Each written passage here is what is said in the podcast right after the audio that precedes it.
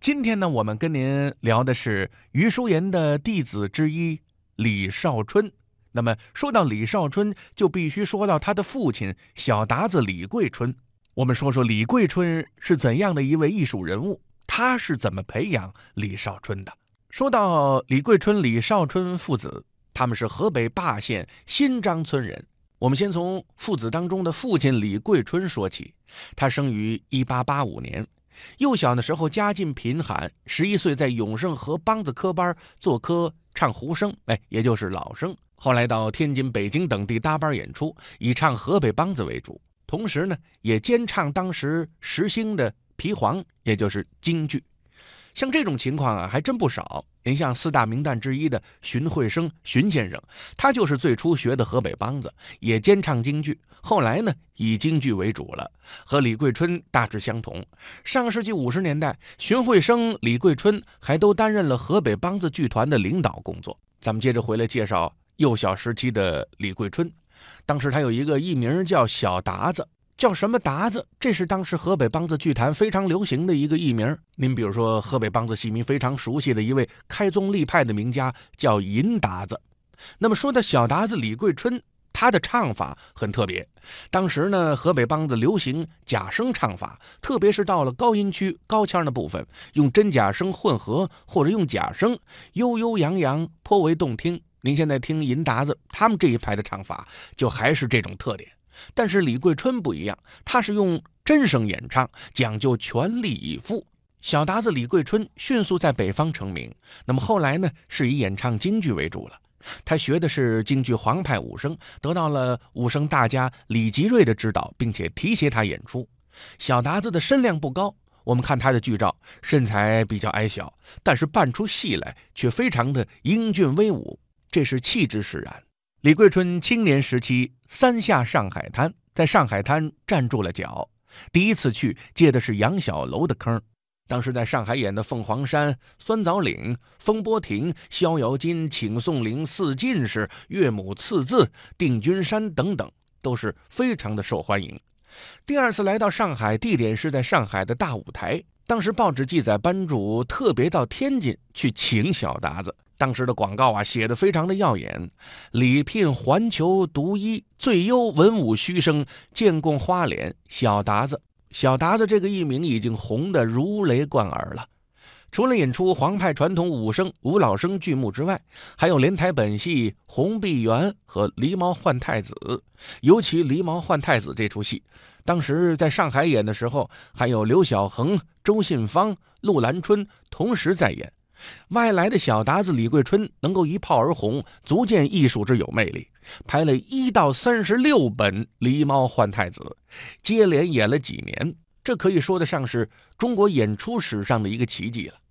他的包公和北方的传统扮相不一样，在化妆上把包公的两个脸蛋儿揉成了黑里透红的颜色，又把包公戴的象纱改为了象雕，更适合南方人的审美，也赢得了南派包公的美誉。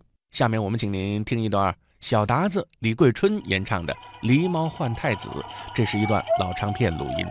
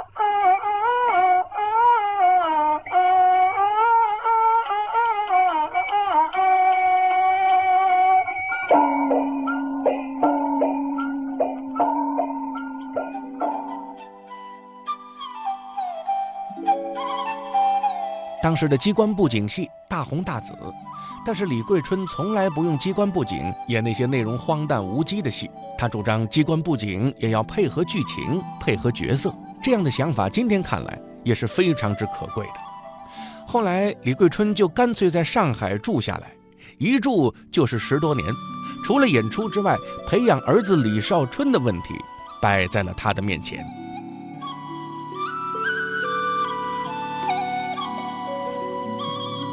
一九二六年，李少春七岁的时候，和三弟李幼春开始练功。那么练功的地点呢，就在家里，地址是当时上海的凯字路，也就是今天的金陵东路。您看，无论做哪个行业，这基本功是最重要的。李桂春请来了沈延臣、朱宝康给小兄弟练功，这两位老师都很有经验，而且教得很规范，所以李少春的基功打得特别坚实。小达子李桂春又请来了名家杨瑞亭教李少春石绣探庄，李桂春还把牛松山的弟子霍春祥请来教李少春林冲夜奔。那么后来又把胡月山请来教李少春蜈蚣岭，挑的都是好老师，教的都是这些老师最拿手的剧目。李桂春这样的名演员，自然很快的就发现李少春非常适合作为家族艺术的传人，于是下决心。大力气培养李少春，最令人佩服的是李桂春毅然放弃了上海优厚的生活和待遇，带领全家北上，重返天津，减少舞台演出，专心培养儿子李少春。后来，李少春得以拜入余叔岩的门下，无论是技艺还是声望，都达到了一定的高度。下面，我们请您听一段李少春青年时期演出的《战太平》。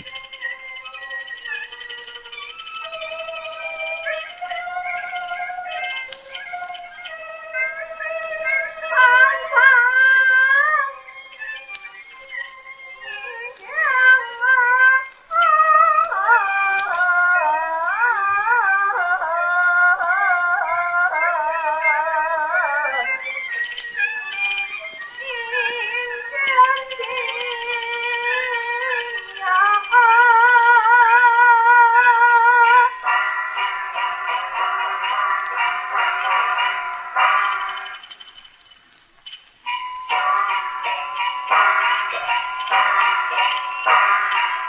you.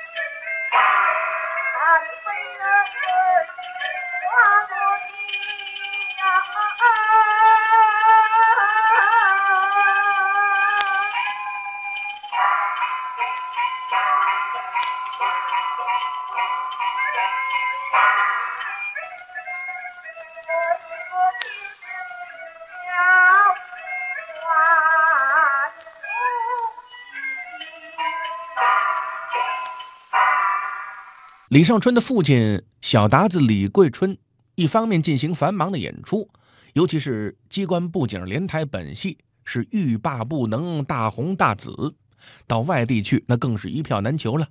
那么另一方面呢，对于李少春、李幼春兄弟二人的练功也看得很紧，哎，特地请了练功的老师，还有杨瑞婷等等名老师。把小兄弟两个哎教的是初具规模，有时候呢还上台演点小角色、小戏，台下的观众当然是大为欢迎的。李桂春、小达子绝不满足于这一点点小小的成绩，也不甘心让两个孩子，尤其是李少春做一个普普通通的童龄。那么怎么办呢？李桂春做了一个大胆的抉择，就是。举家北上，返回天津，要把儿子李少春培养成为第一流的大角儿。关于小达子李桂春的激流勇退，有不同的说法。有人说李桂春是厌倦了舞台生活，那么有人说呢，是李桂春觉得儿子李少春完全能够培养成大角儿，以后就可以挣钱养家了，自己呢就可以安安心心的做老太爷了。也有人说呀，是因为有一次在演出当中，李桂春觉得有些力不从心了。一个做演员的知道，哎，演员的辉煌只是那么很短的一段时间，接下来呢，他就想把重心挪到教子课徒上了。无论是以上的哪种说法吧，李桂春吸引舞台的这种选择都让人佩服。专心培养儿子这种心胸，为了后代的这种付出是很难得的。所以呢，李少春之所以能够青出于蓝而胜于蓝，首先是他的父亲李桂春培养的好。有一位著名的戏剧家叫做黄宗江，也是一位作家，他们一家子都是名人。他的弟弟黄宗洛，妹妹黄宗英啊，这都是戏剧界的名人了。黄宗江啊，曾经回忆过，他过去看过小达子李桂春的戏，像什么连环套啊、独木关呐，在台上非常的漂亮。但是拿他的艺术和当时比较时尚的杨小楼等人一比呢，是有些过时了，哎，显得有些老了。但是能感觉到李桂春在追求一种东西，但是他在舞台上不能完成了，就把希望寄托在儿子的身上。李桂春对于儿子李少春的培养是文武全才这么一个策略，要做的跟他一样。所以李少春早年唱武戏比较多，您比如说常靠的挑花车。短打的狮子楼确实都演得很好，在李桂春的专门设计之下，请来了两位非常优秀的名教师来教李少春。老生行当最优秀的教师陈秀华，这是教谭派、余派的专家。那么教杨派的最有名气的叫丁永利，哎，请丁先生来教李少春杨派武生戏。武生表演艺术家王金禄。回忆当年李少春头一次上北京打炮是双出，什么叫双出呢？一场晚会当中演两出戏，文戏是击鼓骂曹，武生是夜战马超，轰动了北京城啊！一个是老生骨子老戏，一个是长靠短打兼备的武戏。击鼓骂曹能演的人很多，战马超能动的人也很多，但是同一天一个演员演双出，文武双全，还都演得那么好，年龄还不大，这个可太不容易了。所以在很多名门望族的介绍之下，李少春逐渐的接触到了于淑妍。据说呢，于淑妍也曾经看过李少春的戏，也觉得这真是一个人才。那么，他也希望把自己平生所学、所悟、所感、所想都传授给这个后起之秀。李少春拜于淑妍，时间是在一九三八年的十月十九号，地点呢是在北京的泰丰楼饭庄。时隔一天，也就是十月二十一号，孟小冬也拜师于淑妍。李少春向老师学的头一出戏是《战太平》。著名的演员石辉曾经谈到李少春跟他交谈当中提到的于淑妍教他战太平，说这出戏啊足足学了好长时间，哎，李少春得到的益处太多了。虽然李少春很聪明，学起来很快，但是呢，于淑妍教的还是很细致，进度并不快。表面看起来李少春做的动作都没有错，但是里边的劲头、内涵的东西。于淑妍并不是十分满意，无论是撩袍端带、上马下马、甩然口，哎，这劲头呢都得在里头，不是表面上的功夫。所以呢，要慢慢的教，细致的学。李少春对于于淑妍那是真正的折服，真正的佩服。而且于淑妍呢，还非常讲究人物，讲究不同戏的风格。您就拿老生行当来说吧，一出戏是一出戏的唱法，一出戏有一出戏人物的身份，绝不能够雷同。您比如说王茂戏，哎，演的是贵族，有的是明君，有的是昏君，有的是老皇上，有的是幼主年轻人，有的呢是太平年间的事。有的呢是乱世的故事，这都得弄清楚了。哎，有不同的分别，都得演出各个剧目的特色来。而且于淑妍还对李少春提出了要求。您像《状元谱》《洪阳洞》，这都是带惨然口的戏。什么叫惨然口呢？就是花白胡子。